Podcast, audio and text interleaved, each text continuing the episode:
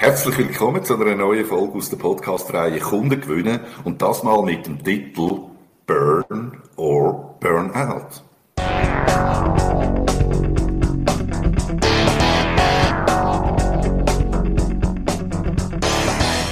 Hallo und herzlich willkommen zum Sales Podcast. Handfeste Tipps für deinen Verkaufserfolg von und mit Dieter Menihardt.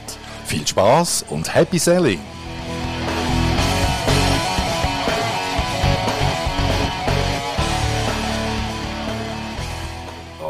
Einige werden sich jetzt vielleicht wundern, warum das Thema Burnout, um wo es auch darum geht, heute in dieser Podcast-Folge, da auftaucht bei mir.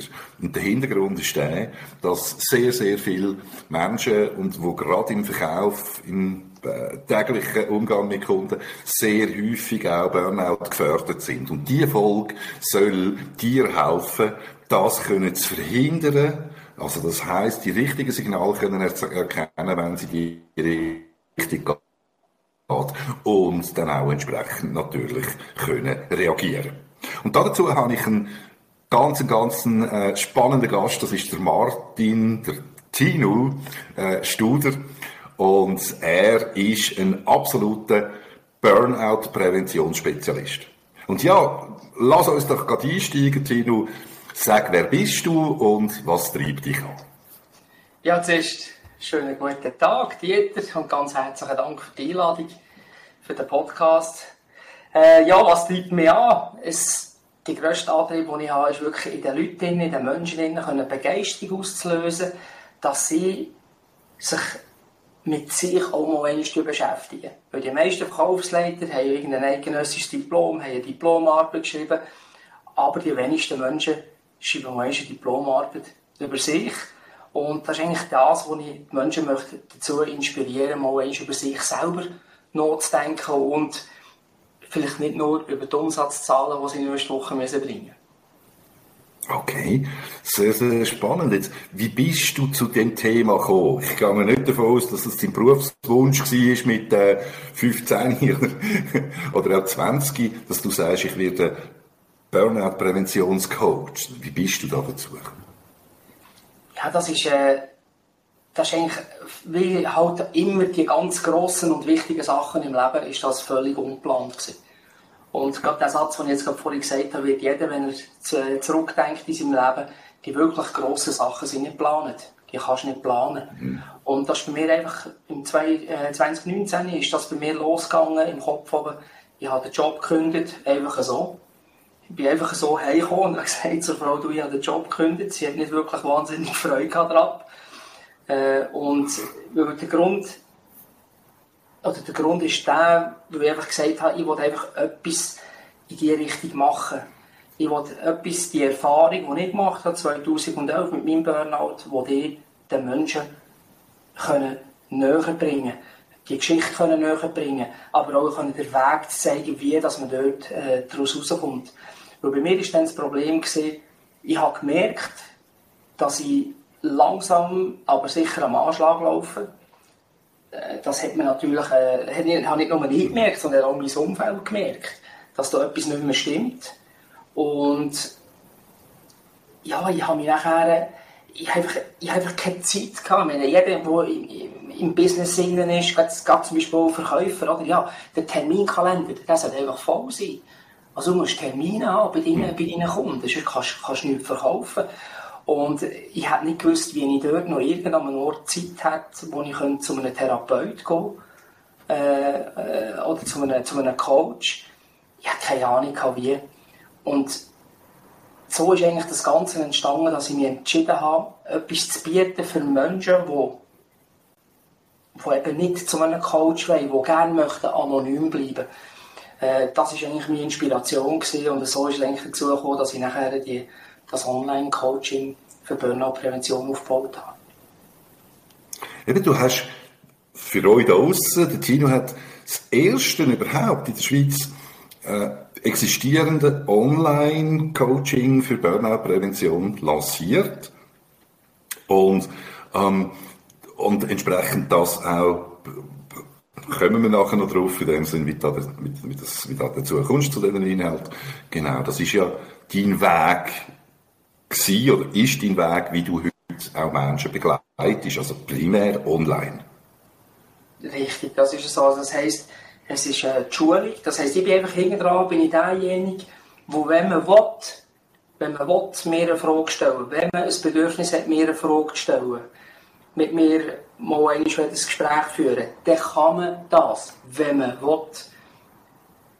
Ding ist aber, die Realität zeigt aber, dass die Leute mit der Schulung so zu Gang kommen, weil sie, ja, weil sie halt einfach so entsprechend aufbauen ist, Schritt für Schritt, selbsterklärend, dass eigentlich sehr wenige Menschen zurückkommen und meinen Input brauchen. Und das ist eigentlich das, was ich einfach da kommt, oder was ich, ja, ich die Intuition war, ich möchte den Menschen etwas bieten, wenn sie wollen, können sie auf mich zukommen. Und wenn sie sagen, nein, nein, ich will ja. das selber machen und jeder, der ein Studium gemacht hat, jeder, der einen eidgenössischen Verkaufsleiter oder was für eine Ausbildung gemacht hat, ist sich ja gewöhnt, auch selber zu lernen, ein Selbststudium zu machen. Ja. Und ja, ja. Es, so, ist das, äh, so ist das aufgebaut. Also wer mich will, wer mich braucht, dann kann man anrufen, dann kann man mit mir Kontakt aufnehmen, dann kann man schreiben. Wer mich nicht braucht, ist auch richtig. Okay. Ja, sehr, sehr spannend. Ähm, du hast gerade von einem Wort, Stichwort in dem Sinne Verkauf ist jetzt schon mehrmals gefallen von deiner Seite. Und im Verkauf, da kennt fast jeder oder jede den folgenden Satz und für viele draussen ist er auch fast schon ein regelrechtes Mantra. In dir muss brennen, was du in anderen entzünden willst. Vom Augustus Aurelius, ähm, den kennen wahrscheinlich die wenigsten, ich kenne nicht wirklich. Also, das, ist, das ist ein Mantra. Und, äh, du bist ja selber auch im Verkauf gewesen. Und wenn du jetzt zurückdenkst, was hat der Tino von mal zu dem Zitat gesagt und was sagt der Tino von heute dazu? Wenn der, Augustinus Aurelius das schon gesagt hat, dann möchte ich dort eins bringen von Marc Aurel.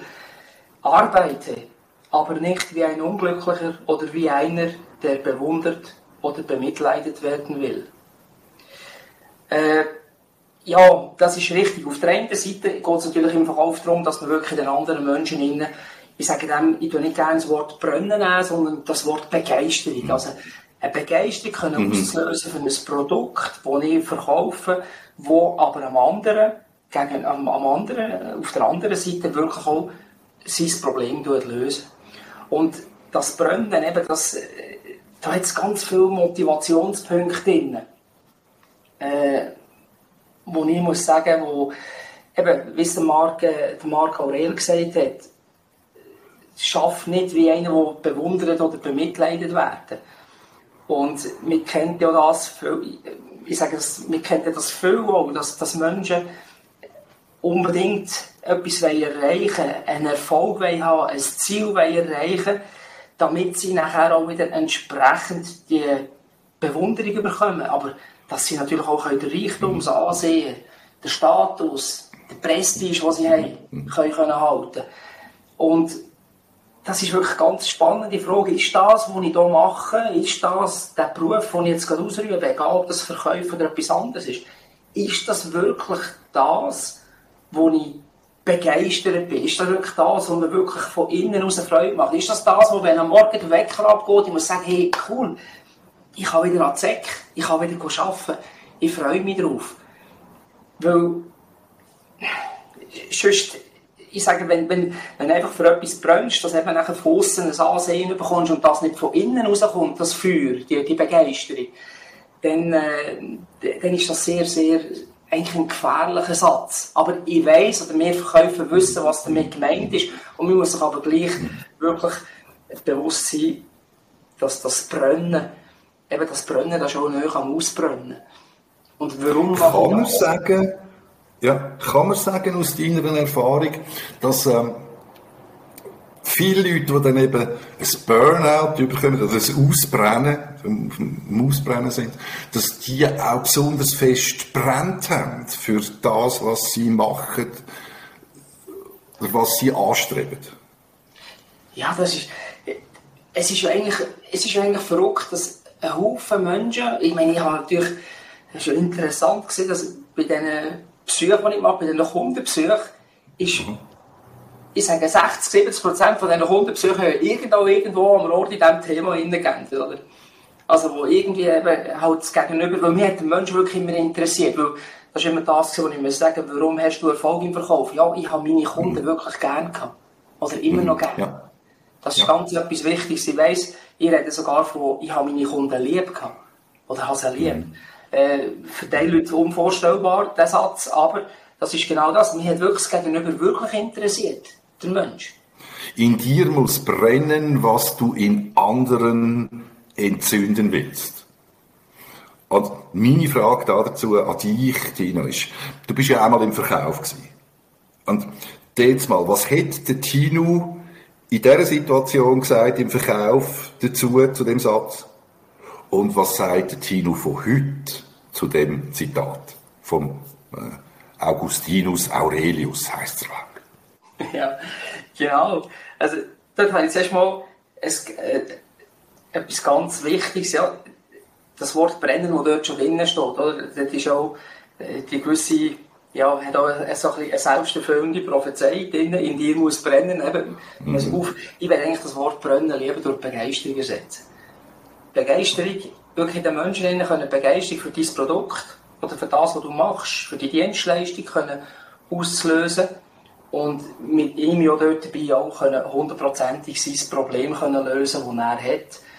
Und die Begeisterung können überzubringen, das finde ich etwas ganz Wichtiges. Wichtig ist immer, was ist der, was ist die Institution, äh, wie sagt man, der Antrieb. Die Intention, ja. Die Intention, ja. genau, sorry. Das, das, das, das ist die Intention, oder? Warum mache ich das? Warum, warum stehe ich am Morgen auf und, und mache diesen Beruf? was ich mache. Und der Marc Aurel hat etwas ganz, ganz Schönes in einem Zitat gesagt, äh, römischer Kaiser. Äh, mhm. arbeite, aber nicht wie ein Unglücklicher oder wie einer, der bewundert oder bemitleidet werden will. Mhm. Und die Bewunderung und das Bemitleiden, das ist immer, warum bin ich im Verkauf? Warum stehe ich am Morgen auf? Warum habe ich die Freude und die Begeisterung? äh, den Beruf auszuüben, den ich ausübe. Und das ist etwas, was, ganz, was ich etwas ganz Wichtiges finde. Eben, warum mache ich es? Wo die bewundert werden, wo die bemitleidet werden, oder? Oh, arme hey, was, du musst jeden Morgen um 4 Uhr 4 Uhr auf, wow, hey, mega, hey, ah, du schaffst 12, 13 Stunden am Tag, wow, du bist aber ein Arme oder ein Arme. Und, und das ist dort, wo, wo ganz wichtig ist, wenn ich eine Begeisterung auslöse im anderen, im, im Gegenüber, finde ich, ist ganz wichtig, dass man selber auch davon begeistert ist, von dem, was man macht. Also, dass man sich wirklich fragt, warum bin ich in dem Beruf, wo ich bin? Warum mache ich das, was ich mache? Warum denke ich so, wie ich denke? Das heisst, dass man, dass man sich wirklich auch selber bewusst ist, dass man sich selber auch bewusst ist, ist das das, was ich mache, ist das das, was ich wirklich will, oder mache ich das, weil ich irgendwelchen anderen Leuten imponieren will, weil ich Reichtum, Ansehen, Status, Prestige aufbauen? Das ist, das ist so etwas Wichtiges im Leben und dann muss, darf man sich auch nicht wundern, oder wenn man permanent gegen das schafft. Also wenn ich in einem Beruf, es kann sein, dass man im, im, im Verkauf, oder egal in welchem Beruf, aber sagen, bleiben wir jetzt gerade beim Verkauf, dass ich sehr erfolgreich bin im Verkauf, Äh, sehr gute Zahlen schreiben, sehr gut verdienen, sehr ein schönes Geschäftsauto haben und ich trotzdem komplett unglücklich bin. Nämlich dann, mhm. wenn ich abblicke, wenn ich das Licht lösche im Zimmer, an die Decke schaue, dann bleibt ja das noch übrig von einem, wo man wirklich ist. In dem Moment. Und das ist eigentlich die grosse Frage. Darum bin ich wirklich mit dem Satz, ich weiss, mir, im, im, im Verkauf braucht man den Satz wirklich, ich habe den auch x-mal gehört.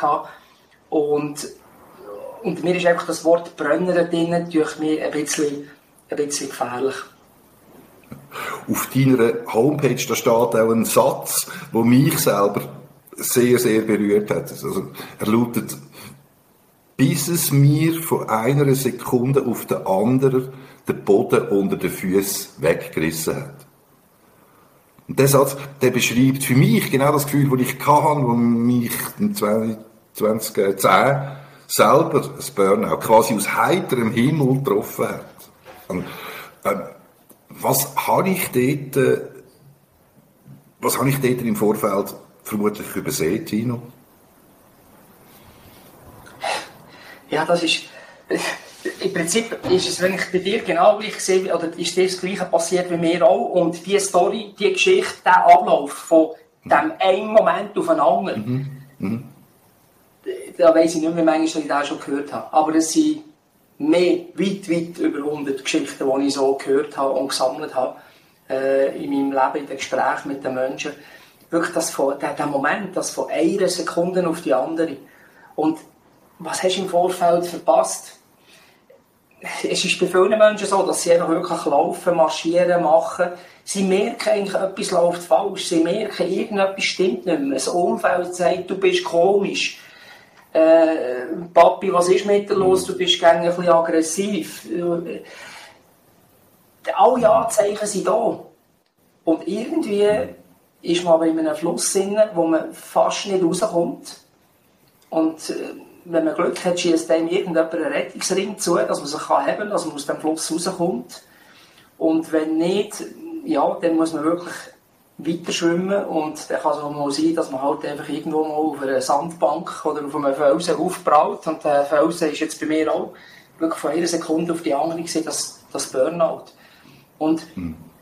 wir haben irgendwann haben wir miteinander schon darüber geredet und, und du hast auch gesagt, eben, man kann sich das gar nicht vorstellen. Man kann mhm. sich das gar nicht vorstellen, dass es von einer Sekunde auf die andere passieren kann. Und genau das ist, ich sage immer, wenn ich das von jemandem verlange, der noch nie ein Burnout hat, der das nicht kennt, mhm. sage ich, stell dir mal vor, kann ich, muss ich einfach sagen, das kannst du dir nicht vorstellen. Das wäre etwas gleich, wenn mehr Männer würden sagen, oh, ich weiss, wie, wie anstrengend das, das ist, wenn man ein Kind gebären das können wir vergessen. Wir, können uns, wir sind vielleicht nebendran gestanden, wir sind am Bett gestanden, wir haben das zugeschaut, wir, haben wir können uns nicht vorstellen, wie das ist, wenn es von einer Sekunde auf die andere passiert. Und das ist das, was ich viele Menschen, die ich, wo ich vielleicht auch schon früher getroffen habe, gesagt hey, habt ihr Sorge, pass auf. Äh, und sie sind weitergelaufen, bis sie in die Wange gemarschiert sind. Also bis sie, der, bis sie auf gut Berndeutsch den Karren in die Wange gefahren haben. Oder? Ja. Und der Moment, wenn du das nicht erlebt hast, das kannst du dir fast nicht vorstellen. Und darum sagen, was hast du im Vorfeld übersehen? Du hast nicht auf dich geschaut. Wir haben nicht auf uns geschaut. Wir haben nicht auf uns gelassen. Wir haben nicht mehr die Fähigkeit, in uns hineinzulassen. Wir haben uns nicht mehr beobachtet. Und, oder wir haben uns eigentlich komplett aus dem Blickfeld verloren. Und das ist eigentlich das, was, mir, was uns passiert ist. Oder was den Leuten passiert, die in ein Burnout hineinlaufen.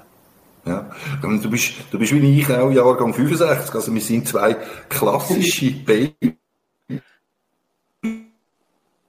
Boomer oder weisse alte Männer, könnte man sagen. Genau, genau, die weisse alte ähm, Mann. Ja. Stellst du ein, äh, die, weißen alten Männer noch, das sind wir alle da draussen, muss ich da, zwei von denen, genau. Stellst du einen Unterschied fest in der Sensibilität oder im Umgang mit dem Thema Burnout zwischen eben unserer Babyboomer-Generation und der Generationen heute Y oder Z? Gibt es da einen Unterschied in der Sensibilität oder im Umgang mit dem Thema? Äh, diese Frage habe ich mir auch schon manchmal selber auch schon gestellt. Was ist eigentlich der Unterschied? Man redet heute man redet mehr darüber, mhm. man thematisiert es mehr darüber, aber ich glaube, es ist immer noch das gleiche Tabuthema, wie es seit eh und je ist. Es ist einfach. Okay. Äh, ja, das ist wie, wie der Fußballer oder Fußballerin, die im Sturm spielt und keine Goal mehr schießt.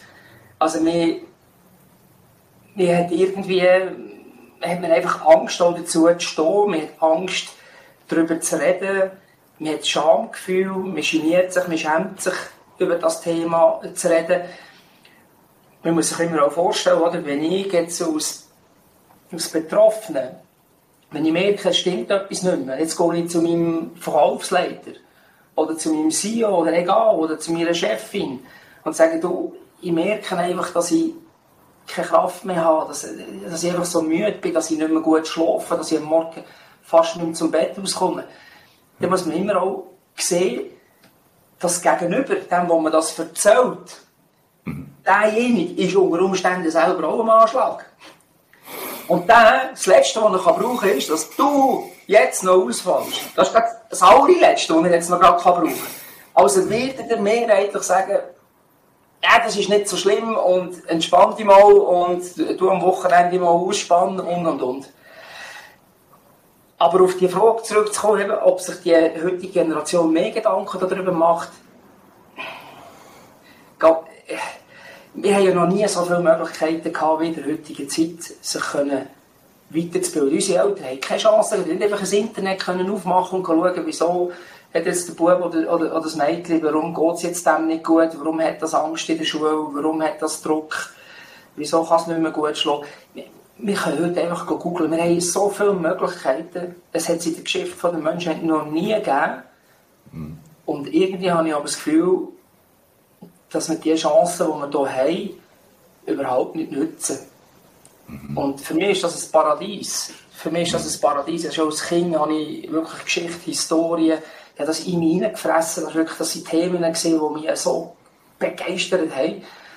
Und wenn ich sehe, was ich heute für Möglichkeiten habe, mit, mit Recherchieren, mit Machen, in der Geschichte und so weiter, und heute hat man ja die Möglichkeiten auch über Burnout. meine, das Internet ist voll von mhm. Burnout, Burnout-Präventionen, Tipps, Tricks. Ja, mhm. sieben Tricks, wie du Burnout kannst verhindern, zwölf gute Ratschläge, die drei wichtigsten Punkte. Ja, am Ende des Tages geht es darum, dass man sich mit sich davon beschäftigen Und das kann man nicht in dem, dass man vielleicht jedes Wochenende von einem Festival zum nächsten hüpft von einem Sportevent zum nächsten Sportevent, von einem Ausgangserlebnis zum nächsten Ausgangserlebnis. Und darum, es zeigt sich auch, dass wir auch, gerade, letztens ist gerade so eine Studie herausgekommen, dass auch sehr viele junge Menschen, auch an den Universitäten, von diesem Thema Erschöpfung betroffen sind. Und das hat noch ganz, ganz andere Gründe. Aber mehr befassen damit, es ist viel bekannter, wir reden viel mehr darüber, es gibt viel mehr, wenn du das Wort Burnout eingibst, kommen viel mehr äh, Such, äh, Suchergebnis, aber mehr sich damit beschäftigen, kann ich, ja, ich bin halt auch nicht mehr Generation, oder die Generation um 20 ist ja zwar alles Kinder, die in diesem Alter sind, ja. aber äh, es ist, ich, ich glaube es nicht. Ich, ich, bin nicht so positiv, was das anbelangt, dass man da ja. mit dem ganz anders umgeht. Ja, ich kann gerade, also, was du sagst, das finde ich noch, es, es geht fließend in das rein, wo ich feststelle, ich habe eine gute Bekannte von mir, die führt das Unternehmen für berufliche Integration oder Wiederintegration.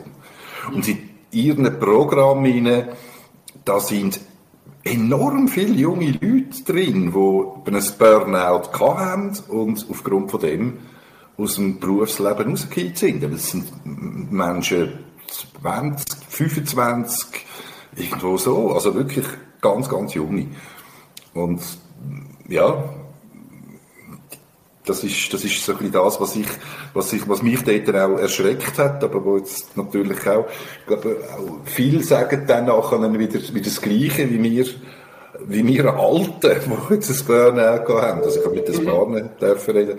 Und die Aussage ist dann wirklich die gewesen, ich habe es nicht gesehen kommen. Ich habe es nicht gesehen kommen. Und, ja. ja. Ich glaube, es ist allgemein einfach ein das Problem, das wir haben in der heutigen Zeit, halt über die Social Media. Ich meine, jedes, jede neue Entwicklung hat ihre Vor- und ihre Nachteile. Und heute ist ja vor allem wichtig, vor allem auch, wenn wir das Thema Social Media ansprechen, ist ja vor allem auch wichtig, dass man gut überkommt. Dass man cool aussieht, dass man in der richtigen Pose steht, wenn man dort fotografieren, äh, dass man kann zeigen, eben, Status, Prestige, Reichtum, äh, wo bin ich gerade in der Ferien, welches Küppli trinke ich gerade, welchen Aperol habe ich gerade vor mir äh, und welches Glas Wein trinke ich gerade. Und das ist so ein bisschen, ja, es, es geht eigentlich immer um den Schein von, nach außen. Also wie sehe ich, wie nimmt mich, oder der, der Menschen ist auch wichtig, wie wird ich von außen wahrgenommen. Hm. Also jeder, oder, oder ein Haufen Menschen, vor allem auch ein Haufen junge Menschen, die benehmen sich eigentlich schon ja, es ist das gleiche Verhalten an Tag so wie ein Superstar, oder? Hey, wie kann ich mich richtig inszenieren? Wie sehe ich gut aus? Was kann ich richtig an? Bin ich richtig top angelegt? Jetzt, was gerade im Moment Mode ist, habe ich das coole, richtige Auto dazu, äh, das coole, richtige Elektrobike, egal was. Und, und man ist einfach wahnsinnig darauf fokussiert, auf Aussen und wir haben sehr, sehr wenig Zugang zu sich selber, zu sich innen. Das heisst, es ist wie eine Art ein Verlust. Es ist etwas verloren gegangen.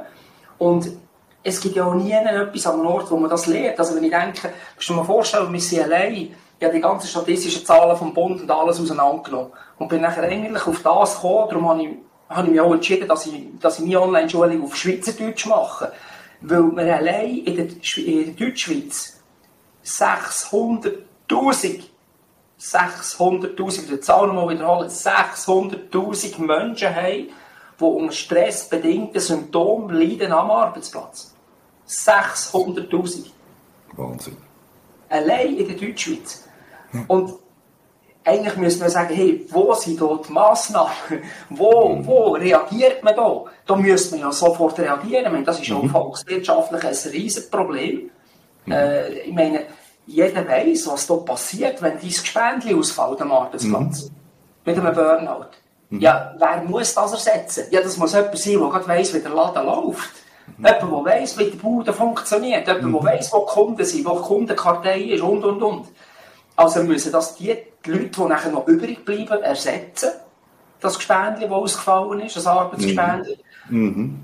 Und dort steigt der, der Druck auch gerade wieder. Mhm. Weil die Umsatzzahlen müssen, muss ja die Firma gleich haben, sonst kann sie nicht leben. Ja, das da, kommt so. mir, da kommt mir äh, so meine, ich habe eine recht provokante These, auch da, was Unternehmen und der Umgang von Unternehmen mit, mit dem Thema betrifft. Du hast es vorhin auch schon angesprochen, äh, viele von den Führungskräften, wenn jetzt jemand kommt und sagt, du, mir geht's nicht so gut, ich habe eine Schöpfung, dass dann die Führungskraft selber schon am Anschlag läuft, näher dran ist und dann natürlich in dem Sinn probiert dort dann auch möglichst die Person können, ja, nicht abzublocken, aber doch einfach können bei der Stange zu behalten mit guten gemeinten Ratschlägen, aber eben es sind dann mehr Schläge als ein Rat. Und äh, äh, wenn man dann hinter, äh, und viele Unternehmen probieren ja, getrieben von HR-Seite, sich da klar können zu positionieren und sagen, hey, wir schauen heute unseren Mitarbeitern, uns ist das bewusst ähm, und, und kommunizieren das gegen aber schlussendlich läuft es im Hintergrund oder anders ausgedrückt, wenn so willst, in der Realität eben dann halt eben gleich nicht so ab, sondern eben so, wie wir es vorhin auch miteinander besprochen haben. Ja, das ist so, das ist so meine Wahrnehmung von vielen Unternehmen. Ja, das ist ich sage, vielmals sind auch eben die, die, die Philosophien, die man hat, die man hier nach außen trägt. Ich glaube an diesen Unternehmen, dass sie das wirklich mhm. möchten. Mhm. Ich mhm. glaube, dass ich nehme das ihnen auch ab. Ich gehe mhm. davon aus, dass sie eine gute Absicht hatten mit dem, was sie geschrieben haben, äh, wo sie eben, dass wir gut zu den Mitarbeitern schauen und und und. Da bin ich absolut, das würde ich nicht irgendjemandem unterstellen, würde ich nicht machen, sagen, ja, ja, die schreiben einfach etwas an, damit etwas geschrieben ist. Aber die Umsetzung, die Umsetzung ist, ist wirklich anspruchsvoll. Die Umsetzung ist anspruchsvoll, ist eine richtige, äh, eine richtige Herausforderung. Und ich muss aber sagen, und das ist das, was mich jetzt eigentlich in den letzten paar Monaten extrem gefreut hat, dass von meinen vier Kindern haben zwei einen kompletten Change gemacht und sind in Firmen hineingegangen, wo sie heute sagen, ich gehe nie mehr zurück. Ich gehe nie mehr weg, da wo ich bin. In Firmen, die wirklich wo genau das, was wir jetzt darüber reden, wo eigentlich wichtig wäre, äh, wo das genau umsetzen. Zum Beispiel eines der ganz wichtigen Sachen, wo ich immer auch wieder Menschen sage, die in Firmen Leitungspositionen haben, die sagen, es geht um die psychologische Sicherheit. Das heisst, die müsst eine Firma muss das ihren Mitarbeitern können anbieten, dass wirklich weiss, hey, ich kann, ich darf gehen ich darf aus Verkaufsleiter zum CEO gehen und sagen, hey, ich mache nicht mehr. Und nicht, dass der, und nicht, dass, dass der heisst, ja, du, also, ich habe das echt, ich habe das wirklich auch schon gehört, ich habe es auch schon zum Teil auch schon selber erlebt. Ja, dann bist du vielleicht deiner Arbeit nicht mehr gewachsen. Mhm. Das ist, das ist einfach so ein Standardsatz, wo ich muss sagen, da läuft es mit der Hut. Ich muss sagen, das hat doch nichts mit dem zu tun.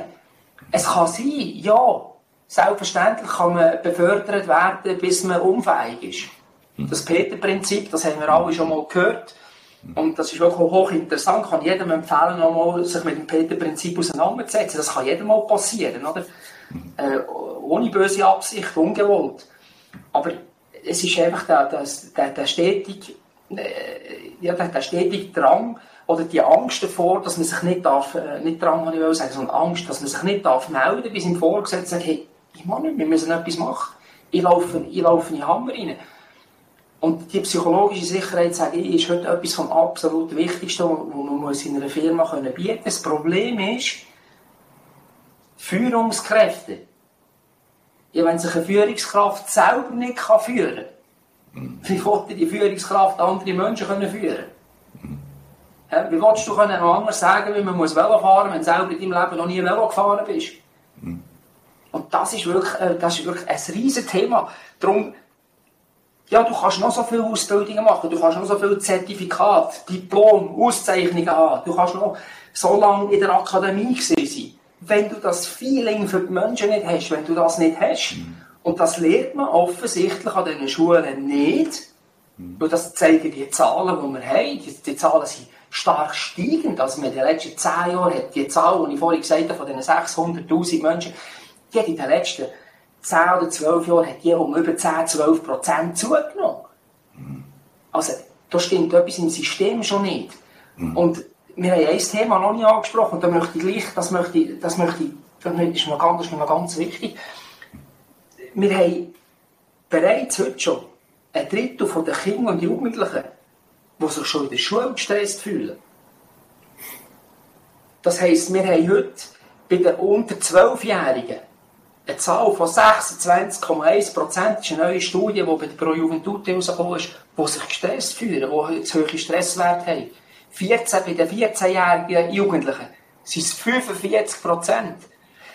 Jetzt ist aber wichtig, auch hier wieder, nicht nur, nicht, es geht nicht darum, um Schuldige zu suchen. Nicht mhm. die Schule ist die Schuld oder das ist die Schuld, sondern es geht darum, wo liegt das Problem. Schuldige suchen bringt sowieso nie etwas. Aber es geht darum, was könnte man da machen? Mein Ansatz ist ganz klar, dass das in der Oberstufe gehört das in die Schule rein. Das gehört in Schulstoff rein. Es gibt einen Haufen Schulstoff, den man löschen kann, den man nicht braucht, den niemand im Leben jemals irgendeinen braucht im Leben. Aber Hauptsache, es ist in der Schule drin. In einer, irgendwie in einer, in einer Agenda oder Schulagenda 21 ist es drin, oder wie sie heißt, Agenda 21. Äh, wo ich muss sagen, nehmt doch das raus und tut so etwas rein. Damit wir können, mhm damit man die, die, dass man auch nicht nur noch nach BIP tut, unsere Wirtschaft bewegen, sondern auch nach der Zufriedenheit und nach der Gesundheit der Menschen. Und wenn man sieht, die Zahlen, meine, wenn ich, ich, ich gehe jetzt zurück zu mir, ich schaue jetzt in den Spiegel, wenn ich als Vater mehr noch einmal zurück befördere, ist 2011 oder vorhin, oder?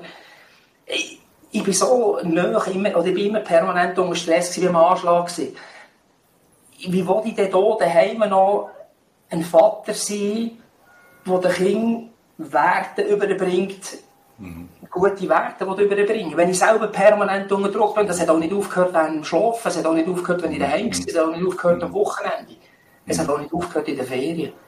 Mhm. Äh, und dort ist eigentlich, oder, das ist eigentlich das Problem. Unsere Eltern haben das nie können schauen, nie, nie können googeln. Und ich mache auch meinen Eltern überhaupt keinen Vorwurf. Überhaupt nicht. Die haben ihr das Beste gegeben zu denen. Ich habe mein Bestes gegeben zu meiner Zeit als Vater. Und, und muss heute aber auch in den Spiegel schauen und sagen, ja, so viele Sachen gemacht habe ich nie. Das, das, das stört mir Holzberg, dass ich das jemals überhaupt zu meinem Haus gelassen habe. Was ich dazu mal vielleicht manchmal gesagt habe zu meinen Kindern. Mhm. Aber das ist eigentlich das, was wir müssen anfangen. Wir müssen bereits in der Schule, müssen wir bereits ein Fach einbauen. Und zwar je, eigentlich jeden Tag. Ein Fach einbauen, wo wir dort bereits auf das, ein, wo wir auf das eingehen. Damit wir irgendwo in der nächsten oder übernächsten Generation sehen, dass die Tendenz retour geht. Aber das passiert nicht. Und das passiert. Und wie wollen die Leute, die nachher aus dieser Schule kommen, die aus diesen Umgebungen kommen, aus diesen Schulungs- oder aus diesen Universitäten oder wo kommen, wo man das nicht lernt, wie wollen die Leute das nachher im Geschäft innen umsetzen? So eine coole Philosophie. Wir schauen zu unseren Leuten. Gesundheit ist uns wichtig von unseren Leuten. Der Mitarbeiter steht im Mittelpunkt. Wie wollen die das machen, wenn sie es nie gelernt haben? Ja, absolut. absolut. Ganz, ganz, ganz wichtige Punkt. Ein Burnout auch, also wieder zu den Personen gehen, die quasi in dem Sinn schon drüber sind, also beziehungsweise in einem Burnout selber sind. Das ist auch sehr eng mit einer Sinnkrise verbunden. Also, wenn ich, wenn ich, auf der einen Seite habe ich Symptome, die ich, die ich als, als, als, als selber erlebt habe, äh, Weinkrämpfe oder Brühlkrämpfe und Erschöpfung und so weiter. Und die kann man ein bisschen dämpfen mit Medikamenten und dann irgendwann einmal auf die Klinge zu einem ab mit den einen oder anderen Massnahmen. Aber was vielfach dann auch noch bleibt, auch wenn das besser ist, also wenn du nicht mehr jeden Tag zehnmal anfängst zu für aus, mhm. aus, aus auch dann, dann bleibt vielfach auch eine Sinnkrise übrig. Also gerade bei Leuten, die ein bisschen länger im Arbeitsprozess sind. Weil die sind ja, die definieren sich ja, das ist mir auch so gegangen, die definieren sich über ihre Leistung. Und jetzt, sind, jetzt können sie nicht mehr die Leistung bringen. Und sie wissen auch, sie sollten nicht mehr ins gleiche Fahrwasser reingehen. Ähm, wie kann aber so jemand, oder was, was ist deine Erfahrung, wie kann man so jemandem helfen, sein Selbstwertgefühl trotzdem wieder aufzubauen? Oder in eine andere Richtung zu lenken? Keine Ahnung. Was also da komme ich wieder zurück zum Anfang. Der Karl Gustav Jung, ein Psychologe hier vom Bodensee, da wo ich auch wohne, am Bodensee. Man hört es zwar nicht so, aber, Nein, aber der hat etwas ganz Interessantes gesagt. Ich bin nicht das, was mir passiert ist. Ich bin das, was ich entscheide zu werden. Also es geht um, das Wichtigste ist für mich die Selbstverantwortung. Also aufhören, Schuldige suchen. Aufhören, im Aussen suchen. Vater, Mutter ist schuld, mein, mein Lehrstelle ist schuld gewesen, mein Partnerin, Partner ist schuld gewesen, dass es mir so schlecht geht. Das ist mal einer der wichtigsten. Von der, von, von, es geht nur mal, dass man sich damit nur mal schon einmal Gedanken auseinandersetzt. Ein Gedankenexperiment macht und sagt, okay, ich tue mal einmal Verantwortung übernehmen für das, wo ich in, dem, in dieser Situation, wo ich im Moment stecke. Verantwortung übernehmen und vor allem aufhören, an den Wirkungen herumzudökterlen sondern wir wirklich Zeit nehmen und die Ursachen finden. Und wenn ich sage, die Ursachen finden, dann möchte ich das Wort finden in den Vordergrund stellen. Geh nicht die Ursachen suchen. Mhm. Weil der Sucher, der sucht. Aber der Finder, der findet. Ganz wichtige Definition. Also geh nicht Umsatz suchen oder neue Kunden suchen, sondern find deine neuen Kunden, find deinen Umsatz ganz etwas, ganz etwas Wichtiges. Und eben die Verantwortung zu übernehmen. Die Verantwortung für sein Leben zu übernehmen. Ich, bin, ich, habe, ich habe das auch, in meiner Schule habe ich auch so eine Sequenz drin. Da geht es auch darum, um Missbrauch. Ja. Äh, das heisst, ich glaube, das ist eine These von mir, die ich aufstelle, äh, wo ich muss sagen, ja, wenn ich sagen, die Person, die mir denn das antun hat, die ist schuld, dass mir heute so geht. In dem Moment, wo ich das denke, übergebe ich dieser Person ja die Macht über mich. Und jetzt ist es natürlich selbstverständlich, da mache ich, mache ich selbstverständlich, wenn da jetzt der Podcast jemand lässt, der genau so einer Situation ist, ja, selbstverständlich hat die Person die, hat, hat ihm etwas angetan und der ist jetzt schon, dass es ihm schlecht geht. Aber solange man das Denken hat, wird man aus dieser Nummer nicht mehr rauskommen.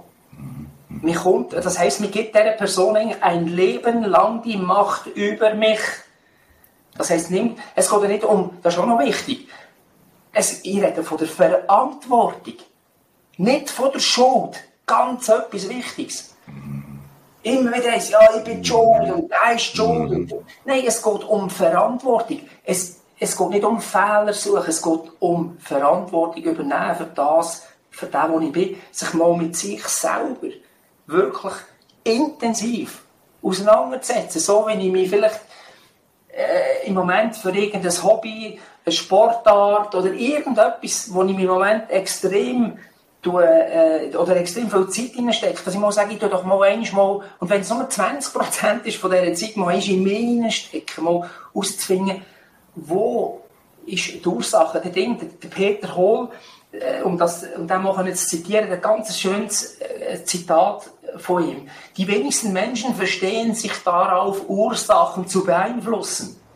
Die meisten vergeuden ihre Zeit mit dem aussichtslosen Versuch, Wirkungen zu verändern. Und du hast vorhin etwas gesagt. Ich weiß, es ist ein heikles Thema. Und es ist also für mich komplett schockierend, wenn ich sehe, wie viele Leute dass sich irgendetwas einwerfen, jeden Morgen oder zwei, drei Mal am Tag. Irgendein äh, Antidepressiv oder etwas. Und die machen das mit einer Selbstverständlichkeit, wie ein kleines, oder wie ein, wie ein Kind, einen, einen Sack M&M bekommt. Die essen das wie M&M. Die essen das wie Smarties, wie Haribo. Jetzt können wir Werbung machen für die Marken. Werfen das einfach ein. Und da muss ich wirklich sagen, die Frage ist mir auch schon vielmal gestellt worden. Ja, hast du auch gerade, auch Medikamente genommen, dann, wo, so wie, wo du den Absturz hast, wo dir den Stecker ausgezogen hat? Und ich gesagt, nein. Ich habe mich von Anfang an verweigert. Ich bin fast, mir hat mir es eigentlich wirklich mehr als nur angelegt. Und ich gesagt, nein. Ich will leiden, ich will das durchstehen, ich will, ich will, ich will mich spüren, ich will nichts verfälschen. Weil sonst finde ich ja die Ursache nicht. Mhm. Und das ist etwas, wo man sich einfach sagen muss, die Leute haben mich auch schon gefragt, ja, aber es hilft mir. Sagen, schau, auch wenn es dir hilft, du bist alt nur gang googeln. Gang googeln, lies einfach mal alles. Lies einfach mal alles über das, was du dort findest. Dass man sich auch dessen mal bewusst wird, weil das ist auch nichts anderes. Ich vergleiche es mit dem, ich komme in die Autogarage. Ich sage, du, Garagist, kannst du mal schnell schauen, bei mir brennt die Öllampe. Dann kommt der sagt, oh, die Öllampe brennt. Ja, Moment schnell, tut das Armaturenbrett wegnehmen, tut das Öllämpchen rausschrauben, das Armaturenbrett wieder drauf. Sagt, du, jetzt brennt es nicht mehr. Sag ich, tipptopp, dann kann ich jetzt wieder weiterfahren. Ich fahre wahrscheinlich nicht lang, dann einen Motorschaden. Oder eben ein Burnout. Also, das heisst, wir tun immer, immer probieren, das Lämpchen abzulöschen. Und wir sagen, hör mal auf mit dem Lämpchen abzulöschen. Die müssen, die müssen Öl nachfüllen. Nicht einfach das Lämpchen löschen. Und das Öl nachfüllen heisst für mich, sich mit sich selber zu beschäftigen. Es ist wie mit, mit sich selber zu beschäftigen, das ist am Anfang, das ist am Anfang wirklich manchmal so, auch wenn man erwachsen ist. Ich meine, ich habe mich mit mir selber befassen, da bin ich schon über 40 gewesen. Aber intensivst aber befassen das ist wie wenn man die Stützregel wegnimmt. Wenn man Kind ist, wenn die Eltern sagen, so, jetzt ist der Moment da, jetzt sind wir die Stützregel weg. Ja, am Anfang ist das völlig komisch. Dann, oh, und der Schiss und gehst auch mal jemand auf die Nase und äh, vielleicht hast du auch mal ein Knie aufgekrebelt. Aber die Sicherheit über sich selber, das ist wie mit dem Velofahren. Je mehr du ohne Stützregel fährst, desto sicherer wirst du, desto mehr Freude hast du dran. Und mit, mit sich selber beschäftigen, bedeutet nichts anderes, wenn, dass ich die Stützrädchen einfach mal einmal wegnehme. Die Stützrädchen, die können, ja, das können Stützrädchen sein, wo man sich auf Reichtum, auf Ansehen, Status, Prestige stützt. Oder, eben wie du vorhin gesagt hast, Anerkennung, Aufmerksamkeit, Zugehörigkeit, Liebe und so weiter. Ja, dass man mal einmal merkt, hey, wenn das von kommt, geht es mir gut. Und wenn das von nicht mehr kommt, geht es mir schlecht dann heisst doch nichts anderes, das muss von innen rauskommen.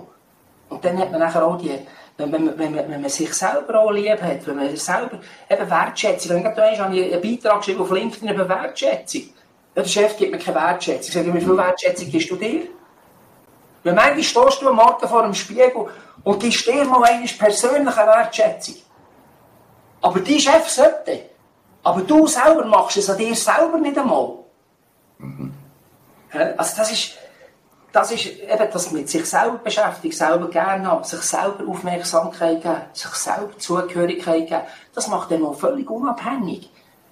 Das macht dem völlig unabhängig und es führt dem nicht so wie viele Menschen, die Karriere machen, die machen eine super Karriere. Ein Diplom am anderen an, bang, bang, bang, bang, es geht auf, auf, der Richtung nimmt immer mehr zu, die Kerne werden grösser, die Villen werden grösser. Am Schluss sind oberst oben auf dieser Leiter oben. Und lösen sich eine Kugel durch den Kopf. haben wir vor ein paar Jahren gehabt. Mhm. Glaube ich, ehemaliger Chef von einer grossen Telekommunikationsfirma. Mhm. Mhm. Warum? Weil das Prestige, das Ansehen verloren hat. Das Konto ist so viel voll Geld gewesen, er hätte sich können, bis ans Lebensende hat er können machen, was er hat wollen, sich jeden Wunsch und Traum erfüllen. Aber das Prestige ist weg gewesen, die Anerkennung von außen ist nicht mehr da gewesen. Und darum betrifft das Arbeiter, die, meine früher auch, eben, die in der Fabrik gearbeitet haben, am, am, am, am, am, einem, an einem Tisch gearbeitet haben, den ganzen Tag. Mhm wie aber auch bis zur Oberstufe in die Führungsetagen rauf.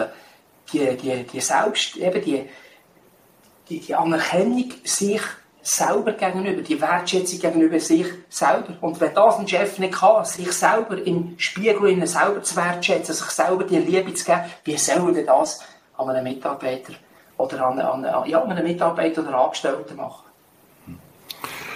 Das ist ja ein Weg, den du da beschreibst. Also, und, und auch eine Entwicklung, dass sie sich hineinschauen, dass, dass, dass die Selbstverantwortung übernehmen und dann die Suche nach der eigenen innerlichen Wert, ja, sich selber lieben.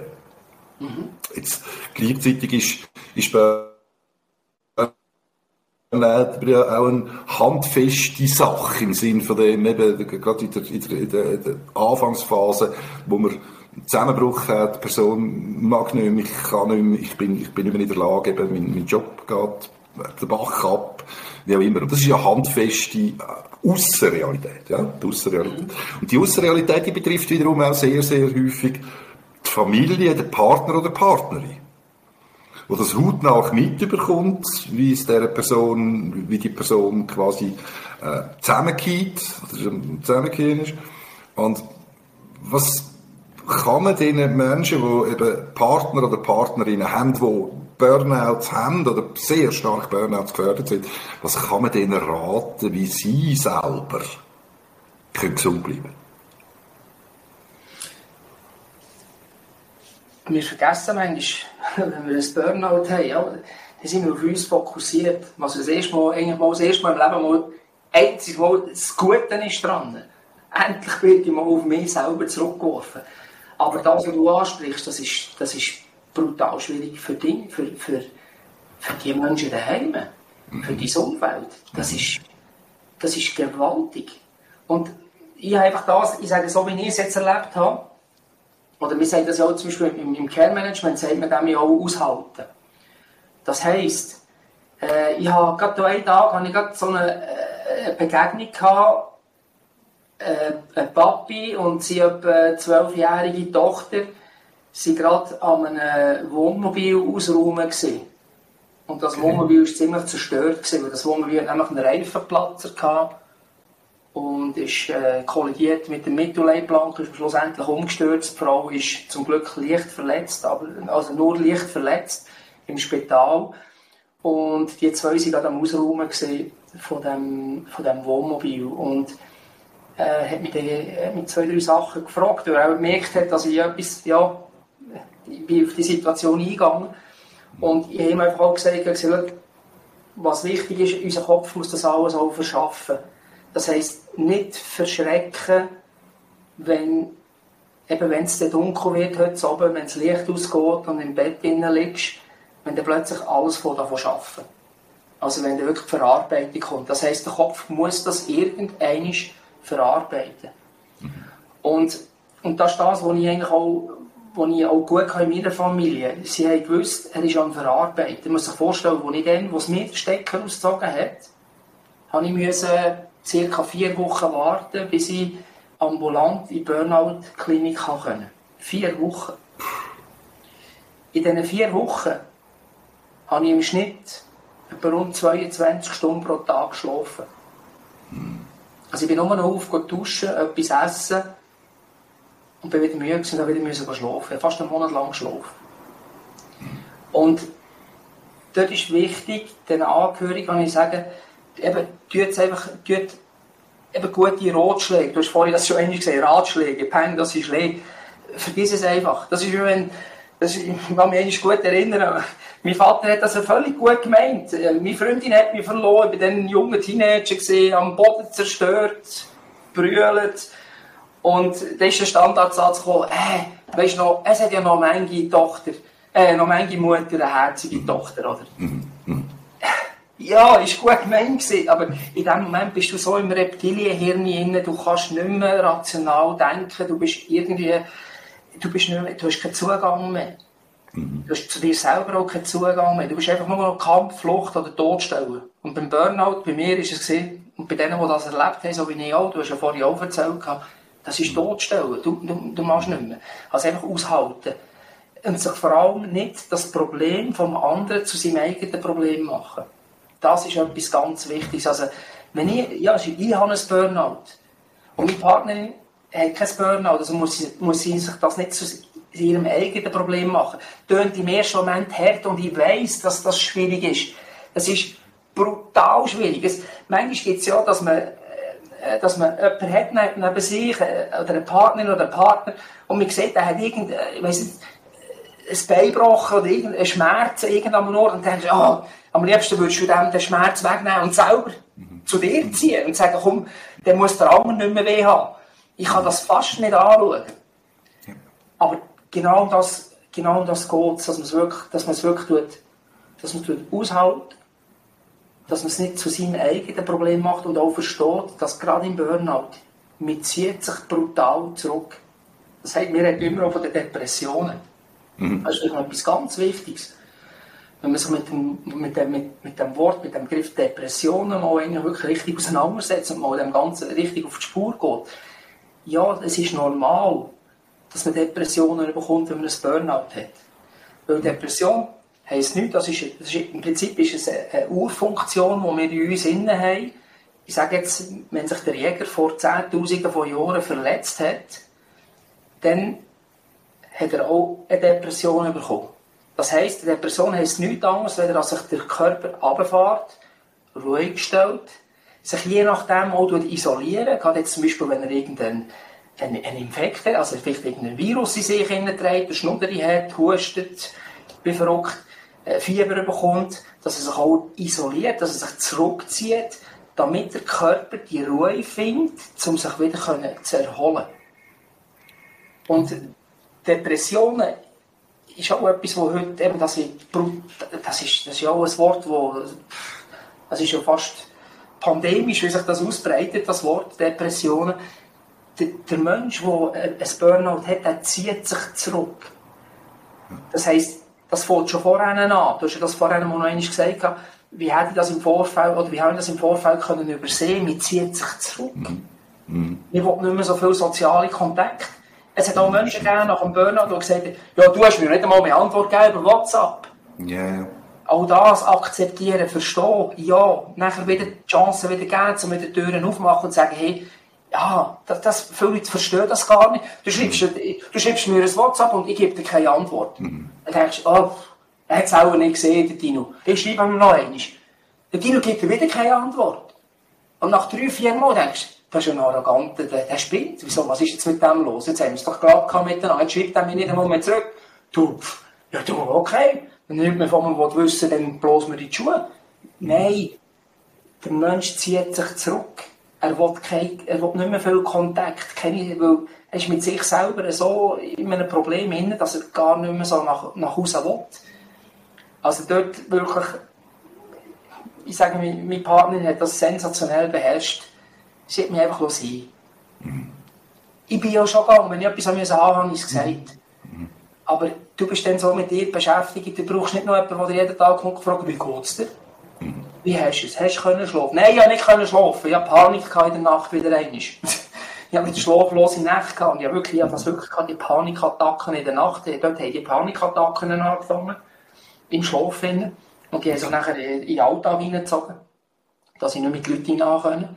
Also das ist zum Beispiel auch so etwas. Also, viele bestätigen wir das, aber ich habe nicht mit Leuten rein können. Mhm. Du kannst nicht mit Menschen rein, du kommst keine Luft mehr über. Also ich habe zum Beispiel jetzt keine Luft mehr bekommen, mir ist schwindelig geworden und ich bin fast versteckt. Ich musste raussäckeln aus dem, aus dem Laden raus. Ich habe keine Luft mehr bekommen. Draussen bin ich gesehen, wie wenn ich jetzt gerade, äh, gerade drei Kilometer im Fallspring gesprungen hätte, pumpet, keine Luft mehr gehabt, Schweißausbrüche. Ja. Und darum sage ich, fürs Umfeld, ich weiss, es ist brutal schwierig fürs Umfeld, das andere einfach ein bisschen, können zurückzugehen und das andere ein bisschen einfach machen lassen. Wichtig ist natürlich, dass das andere sich auch helfen dass irgendetwas, mhm. irgendetwas in die Aktion kommt, dass irgendetwas passiert. Ich meine, wenn du ein Burnout hast, das ist ja eigentlich, eigentlich, eigentlich, noch, eigentlich eine gute Einrichtung. Du musst ja, dass du überhaupt darfst daheim bleiben und noch einen Teil vom Lohn oder vielleicht den ganzen Lohn bekommst, musst du ja ein, Zertifikat, habe ich jetzt bald gesagt, ein Arztzeugnis musst du haben. Mhm. Und darum musst du mal zu einem Arzt. Mhm. Aber einfach dort ist einfach wichtig, dass es muss nachher etwas gehen. Du kannst das auch, mhm. ich sage, mhm. wenn du so ein Burnout hast, irgendetwas muss in Betrieb kommen. Ich habe mich nachher zurück, ich bin nachher einen Monat dort in dieser Ding, in dieser Klinik, also einfach ambulant, einen halben Tag, bin wieder so langsam wieder jeden Tag eine Stunde Sport und bam, bam, bam. Gespräch, Therapie und so weiter und so fort und, und interessante Sachen, die wir machen. Ich bin so langsam wieder in, wieder in Betrieb gekommen, dass ich wieder selber funktionieren konnte. Und äh, dann habe ich mich zurückgezogen in eine Alphütte, immer und immer wieder. Und dort habe ich geschrieben. Das heisst, ich habe wirklich über mich geschrieben, über mein Leben, ja, allen meinen Verwandten, meinen Kindern, allen habe ich Briefe geschrieben. Stundenlang, tagelang Briefe geschrieben. Aber nicht mit dem Ziel, dass ich ihnen die Briefe übergebe. Das war nicht das Ziel. Gewesen, mhm. mhm. Sondern ich habe das einfach für mich geschrieben.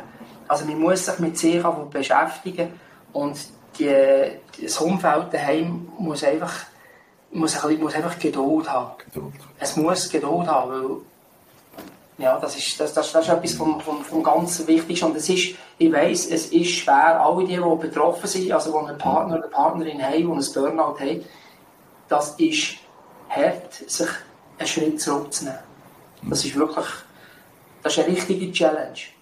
Weil helfen ist in uns Menschen innen irgendwo gegeben. Mhm. Wir wollen gerne helfen. Aber in dem Moment kann sich derjenige nur selber helfen. Er muss die Verantwortung übernehmen, er muss aber verstehen, dass er, es ist sein Burnout, er, es ist sein Kopf, seine Gedanken, die das Burnout gemacht haben. Also ist es auch er, der das Problem, und da kann ich bestätigen, wo er kann lösen kann, hundertprozentig, er kann es lösen wieder. Das ist glaube, für viele, die, die da rund eben im Umfeld sind, sehr, sehr, sehr hilfreich. Es ist äh, ein wahnsinnig wertvoller, wertvoller Input. Und jetzt, ich möchte jetzt zurückkommen zu deinem, zu deinem Präventionsangebot. Also, wo es ja eigentlich darum geht, in dem Sinne eben, das Ganze schon mal gar nicht erst so weit kommen zu lassen. Wenn jetzt jemand da draußen sagt, ja, ich habe da gewisse Gefühl, wo, ich, wo mich, ich sage jetzt bewusst, stresst. Hm? Also, was gibt es denn da für Anzeichen, wo du sagst, hey, jetzt ist der Moment, um dieses Angebot, also Tino sein Angebot zu nutzen? Oder kann man sagen, in dem Sinne, im Grunde genommen, könntest du eigentlich idealerweise in Anspruch nehmen, wenn es dir tiptop geht im Moment, damit das eben gar nicht anders wird? auf die zweite Frage einzugehen, dann kann ich nur bestätigen, ja. Also ich sage, es ist ja immer eigentlich besser, wenn man dann etwas macht. Also ich gehe zum Beispiel einmal, einmal oder manchmal zweimal im Jahr zu der Osteopathin. Man sagt, sie drückt an Ort den Schuh und sage, nein, nein. Ich möchte einfach, dass man wieder einmal alles löst, dass man schaut, dass alles fließt. Also dort auch ein bisschen äh, präventiv einfach zu sich selber auch Sorge hat. Und äh, wie gesagt, eine Burnout-Prävention ist eine Persönlichkeitsentwicklung. Das heisst, wer die Schulung macht, der wird nicht darum kommen, dass er sich mit sich beschäftigt. Für das habe ich gesorgt. das ist eine Grundvoraussetzung.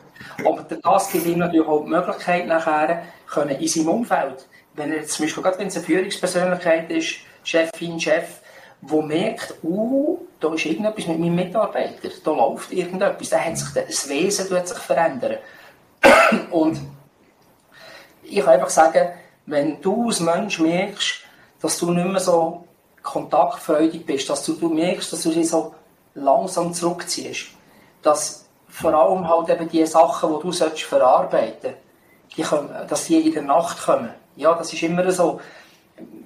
Wenn, äh, ich sage das immer, ich das immer so, ein bisschen, so erklären, sagen, die Sachen, die dich beschäftigen, die du verdrängst, wegdrückst, überspülst, das sind die Sachen, die kommen zur Nacht, wenn du am Einschlafen bist, kommen die, die packen dich da am Pyjama am Arm, die schütteln und sagen, kannst du auch so schlecht einschlafen? Das sind dann genau die Sachen, die kommen. Die kommen in der Nacht, also dort ist etwas, ein riesen Indikator ist der Schlaf. Also wenn du merkst, dass du keine ruhige Nacht mehr hast, dass du immer wieder erwachst, oder wenn du erwachst, nicht mehr zum Schlafen kommst, dass deine Gedanken kreisen und drehen und machen, also das ist Alarmstufe rot. Das kann mal einiges sein, dass mal einiges so etwas hast. Es ist irgendein ganz schwieriges Event, das du hast, oder ein ganz schwieriges Kundengespräch, oder was auch immer, wo dich irgendwie beschäftigt, weil weisst, hey, da hängt wirklich extrem viel davon ab jetzt. Wenn wir diesen Auftrag hätten, dann haben wir, dann haben wir es geschafft, dann werden wir in diesem Segment durchstarten auf dem Markt. Und das kann mal sein, dass du dann eine unruhige Nacht hast, eine, zwei, das kann mal sein, aber wenn das zum Dauerzustand wird, das ist das Zweite, wo ich ganz, ganz etwas Wichtiges finde, dann ist Alarmstufe rot. Ganz etwas Extremes ist auch, wenn am Morgen der Wecker abgeht und du kommst einfach fast nicht mehr zum Bett aus. Also, du bist über Jahre hinweg, Tag, Wecker ist ab, bist aufgestanden, bist duschen, hast Kaffee gemacht, hast den Morgen gegessen, bist auf der Arbeit. Und plötzlich geht das nicht mehr richtig. Und zwar jeden Morgen mit einer riesen, riesen Überwindung. Und zwar eine Überwindung, die richtig, also richtig brutal streng ist. Das ist wie eine, 10 Meter, eine 10 Meter hohe Bretterwand müsstest über, überklettern und du hast Höhenangst. Die Dünnhütigkeit, die du vorhin gesagt hast, das, das Brüllen, das kenne ich selber. Mit zum helllichten Nachmittag, einem Freitagnachmittag, habe ich einfach angefangen zu blären. Angefangen zu brüllen, mir sind Tränen runtergelaufen, ja, gehüllt wie ein kleiner Bub, der jetzt gerade auf den Boden gefallen ist und gerade irgendein Bein auf, auf, auf, äh, hat. Blutig gekratzt hat. Also, einfach ohne nichts. Es passiert einfach. Das sind einfach wirklich emotionale Zeichen. Emotionen, die kommen von innen, sind unkontrolliert. Was wir nachher daraus machen, sind Gefühle. Aber das sind Emotionen. Und wenn das von innen rauskommt, dass dein Unterbewusstsein, das klopft und tut und sagt, hey, jetzt mach endlich etwas. Und wenn wir auf diese Signale nicht hören, dann fahren wir weiter mit dem Auto. Und irgendwann ist das sehen wir jetzt, passiert immer wieder jemand mal auf der Straße, irgendeiner schläft Ski während dem Fahren. Und dann klebt es und dann fährst du mit dem Karren an die Wange. Also das ist ganz wichtig, wenn man die, die, die Indikatoren hat, das ist auch wirklich für mich so die, die wichtigste, eben die Dünnhütigkeit, am Morgen noch können aufstehen, äh, können aufstehen, keine Ruhe mehr finden im Schlaf, finden, kein Dampf, keine Energie mehr und dann vor allem das Zurückziehen. Man muss sich vorstellen, das Zurückziehen kann ich ganz ich habe meine, also ich bin, ich bin geschieden gewesen, dazu mal schon. Und es hat es wirklich gegeben, meine Kinder, die sind dann noch klein, also vielleicht 12, 13 oder 14, und, und haben mir angerufen, aufs Nattel. Und ich habe das Nattel nicht mehr abgenommen. Ich habe mit niemandem mehr reden. Mhm. Ich habe noch Kraft gehabt, um mit dem Kunden zu reden. Ich habe auch Kunden gegeben, ich habe das nicht angemerkt. Ja, ich konnte es überspielen. Aber das andere, ich habe nicht mehr zurückgelegt. Ich habe nicht mal meine eigenen Kinder manchmal mehr zurückgelegt. Oder eben, ich habe gesehen, ich bin am Fahren, ich habe Zeit zum Schnorren im Auto. Nein, ich habe das ja. Telefon nicht mehr abgenommen. Das ist da, das sind wirklich Indikatoren, wenn du so zurückziehst, dann ist wichtig, oder wäre wichtig, ich, ich sage immer, wer, dann wäre wichtig, dass du etwas unternimmst, dass du sofort erkennst und sagst, jetzt muss ich etwas machen. Wenn der Pneu abgelaufen ist, ist es selbstverständlich, dass wir den Pneu gehen, tauschen Wenn der Pneu ein Loch hat. Und wenn es ihn verjagt, dann wechseln wir ihn aus. Das ist ja völlig normal. Ist ja klar, ich kann ja nicht mehr Auto fahren. Aber mit uns selber, als Mensch, gehen wir manchmal um und da schaue ich in den Spiegel rein. Das, was ich jetzt hier gesagt habe, da, da, da rede ich auch über mich. Also ich war da nicht besser. Gewesen.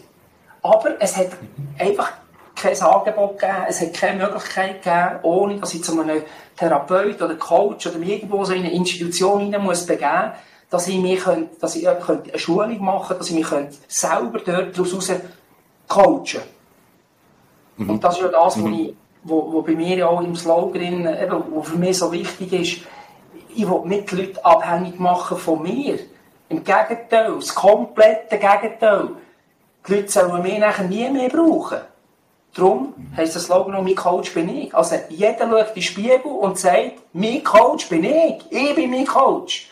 Und wer sich selber kann coachen kann, der kann das natürlich auch seiner Familie weitergeben, seinen Kindern, seinen Mitarbeitern, kann das in die Firma, im Verein, kann das raustragen. Wer sich selber kann coachen kann. Und das ist so ein bisschen, eben, das ist so, um das Ganze abzurunden, eben mit, einfach wichtig, dass man auf die Indikatoren wirklich schaut, auch Ängste. Man merkt nicht immer, immer mehr Angst vor gewissen Situationen. Äh, Angst kannst du nur überwinden, indem du die Angst durchgehst. Ich hatte Höhenangst, gehabt, ich habe klettern, weil ich so eine Felswand gesehen habe, die ist 450 Meter hoch, an die habe ich das ganze, ich habe mein halbes Leben hochgeschaut. Und ich immer die Leute bewundern, die die Wangen können durchklettern Und am Schluss habe ich es selber gemacht. Aber ich bin sicher ein paar Mal, ich sage dann mal so ein Nahtoderlebnis gehabt, wirklich so Schiss gehabt, aber ich, ich habe die Angst nur können überwinden. Also ich habe vorher schon trainiert, wirklich richtig hart trainiert auf das an, Schritt für Schritt, bis ich nachher mit einem Kollegen zusammen die 450 Meter hohe Wand durchklettert habe. Aber eben, man kann Angst nur überwinden, indem dass man durch die Angst durchgeht. Nicht verdrängen, nicht mit, halt mit Medikamenten, mit Alkohol, mit Drogen, mit sich permanent irgendwie in Aktion behalten. Das hast du sicher auch schon gesehen, oder die, die zulassen, die kennen sicher auch so Beispiele, die sagen, da gibt einfach Leute, die einfach permanent muss bei denen etwas laufen. Immer, da muss immer etwas laufen. Da muss von, einer, von, da muss von, einem, von einem Festli zum nächsten, da wird jeden Tag ein Auto durchs Dorf durchgejagt. Einfach hm. damit sie sich selber mit sich nicht müssen beschäftigen müssen. Es gibt auch Menschen, die müssen überall helfen. Die helfen, die helfen, die helfen. Das, das sind die guten Menschen auch vielmals, oder? die helfen und helfen dabei. Sie helfen den anderen Menschen nur, dass sie sich mit sich selber nicht, mehr, nicht müssen beschäftigen müssen, weil sie das nicht er, erdulden. Und das musst müssen können erdulden, wenn, wenn du aus dem rauskommst. Du musst es geht nicht anders. Das ist wirklich ein Müssen. Du musst dich mit dir beschäftigen, du musst Verantwortung übernehmen für dein Leben.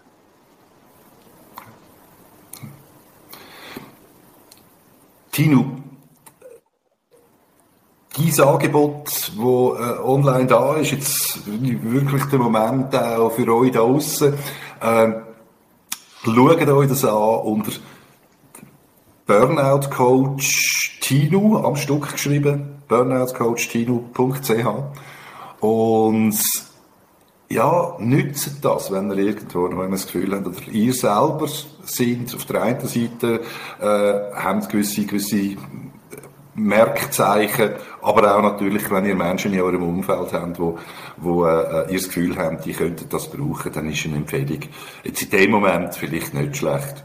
Und äh, ich selber in dem Sinn, ich habe äh, noch nicht gestartet mit dem Programm Tino. Ich werde das allerdings machen. Und äh, wir gerne auch noch mal darüber berichten. Wir können vielleicht einmal in einem halben Jahr oder so noch mal, noch mal einen kleinen Podcast machen auch. Würde mich sehr freuen. So oder so. Ich möchte mich einmal zuerst ganz herzlich bei dir bedanken, Tino, für deine Worte, die ich extrem wertvoll gefunden habe. Und äh, ja, wünsche dir natürlich auch, auch sowohl geschäftlich wie auch privatmenschlich, äh, alles Gute und hey, danke vielmals. Es ist mega gern geschehen und ich möchte vielleicht noch ganz am Schluss noch etwas mitgeben. Etwas, was ich, ich auch gelernt habe und was mir unheimlich geholfen hat. Das Leben ist ein Spiel, aber das Spiel kannst du nicht gewinnen. Das Spiel kannst du nur spielen. Das kommt aus einem Film, Wagner Bands heisst das, es geht um einen Golfspieler. Und das ist so ein wunderschönes Zitat, eben nicht immer die Verbissenheit oder, oder es kann man einfach mal zulassen. Eben habe ich übrigens auch einen, einen schönen Beitrag darüber geschrieben auf LinkedIn. Könnt mir auf, gerne auf LinkedIn auch folgen. Ich schreibe jede Woche einen neuen Beitrag. Äh, dass man auch mal einig darf. Man darf auch mal scheitern. Es ist ein Spiel. Manchmal gewünscht, manchmal verlierst. Es spielt doch keine Rolle. Also einfach auch mal dort ein bisschen Entspanntheit bekommen und sagen, hey, ja, jeder kann mal ein Schiff brauchen, leiden und, dann schaue ich halt, dass ich, oder kann mal scheitern, dann schaue ich halt, dass ich das nächste Mal schöner scheitere. Und vielleicht lache ich auch mal drüber. Und ich bin so manchmal gescheitert, also manchmal einen aufs Dach bekommen und sagen, ja, und ich bin jetzt mal draufgestanden und sage, hey, aber weißt du, ich habe so viel gelernt daraus. Also, das Leben ist ein Spiel. Du kannst es nicht gewinnen, du kannst es nur spielen. Also, füllt mehr an von spielen. Spielt mehr. Mit dem, nicht mit dem Leben spielen in dem Sinn, dass man waghalsige Sachen macht, sondern einfach mehr spielerisch das Ganze wieder so ein bisschen aus Kinderaugen anschauen. Warum baue ich eine Sandburg? Wenn ein Kind fragst, warum was baust du eine Sandburg? Ja, einfach so. Und am Schluss vertrampelt es die Sandburg noch, sie jetzt fünf Stunden lang gebaut hat. Ja, es geht um Spielen. also auch mal, mal die Lockerheit haben, wo sagen, jetzt bin ich auch mal gescheitert, jetzt habe ich mal den Auftrag nicht bekommen. Jetzt ist der Kunde halt mal abgesprungen. Ja, und? Äh, äh musst du wegen dem sterben? Nein, musst nicht. Es ist ein Spiel. Danke vielmals, Dieter, dass ich äh, ja, in diesem Podcast mitmachen Und wir könnten noch stundenlang und ja, ich hätte noch hunderte Themen. Danke. Gern, auf jeden Fall. Das wiederholen wir. Danke, Tino. Äh, für euch da draussen, ihr findet den Link zum Tino sowohl zu seiner Homepage wie auch zu seinem LinkedIn-Profil in den Kommentarspalte unten. Und ich wünsche euch in dem Sinne, bleibt gesund und happy sailing. Bis bald. Tschüss miteinander.